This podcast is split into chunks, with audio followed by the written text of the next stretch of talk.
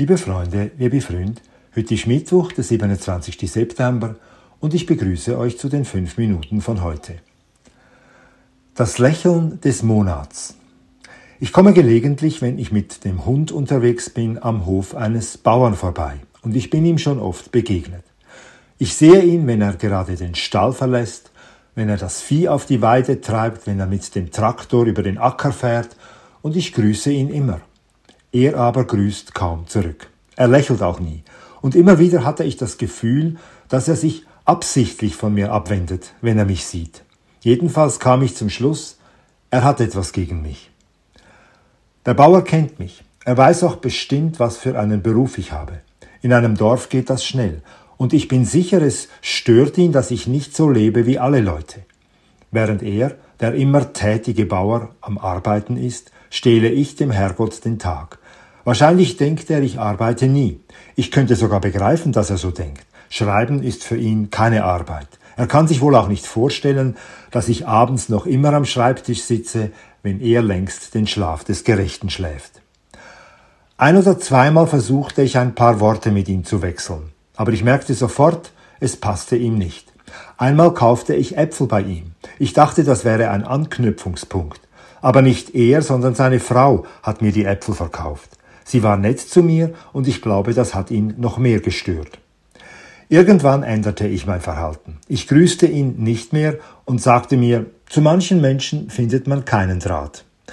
Aber so zu denken entspricht mir nicht. An ihm vorüberzugehen, ohne zu grüßen, hielt ich auf die Dauer nicht aus. Und dann? Vor einigen Tagen sah ich den Bauern auf seiner Wiese oberhalb eines Baches mit der Mähmaschine das Gras schneiden. Mein Weg führte direkt an ihm vorbei.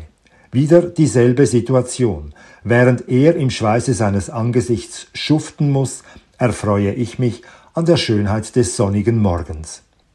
Der Bauer musste sich konzentrieren, denn die Stelle, an der er mähte, war steil. Er schenkte mir keinen Blick, doch das war mir plötzlich egal. Ich rief in den Lärm der Maschine hinein, ob er nicht befürchte, in den Bach abzurutschen. Auch wenn Sie es mir nicht glauben, rief ich ihm zu. Ich habe das auch schon gemacht. Ich weiß, wie schwer ein solches Gerät ist. Weil er mich nicht verstand, hielt er inne mit Mähen und stellte sogar den Motor ab. Darauf wiederholte ich meine Worte. Ich hatte tatsächlich einmal eine Mähmaschine gesteuert. Nur ein paar Meter, nur probehalber, dann gab ich auf. Und ich habe noch in Erinnerung, wie viel Kraft und Geschicklichkeit erforderlich ist, um ein solches Gefährt zu lenken.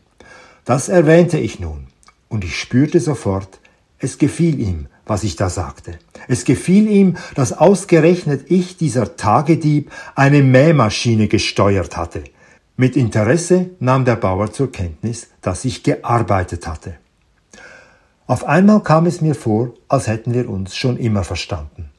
Wir redeten eine Weile über das Schneiden von Gras, über den warmen Septembertag und über den Klimawandel. Das Klima wandelt sich ständig, das ist normal, meinte der Bauer trocken. Er schaute mich amüsiert an. Ist doch so, wiederholte er wie zur Bekräftigung, und seine Miene verzog sich zu einem Lächeln. Er lächelte. Ich hatte es endlich geschafft. Wenn er wüsste, dachte ich, wenn er wüsste, wie viel mir sein Lächeln wert war.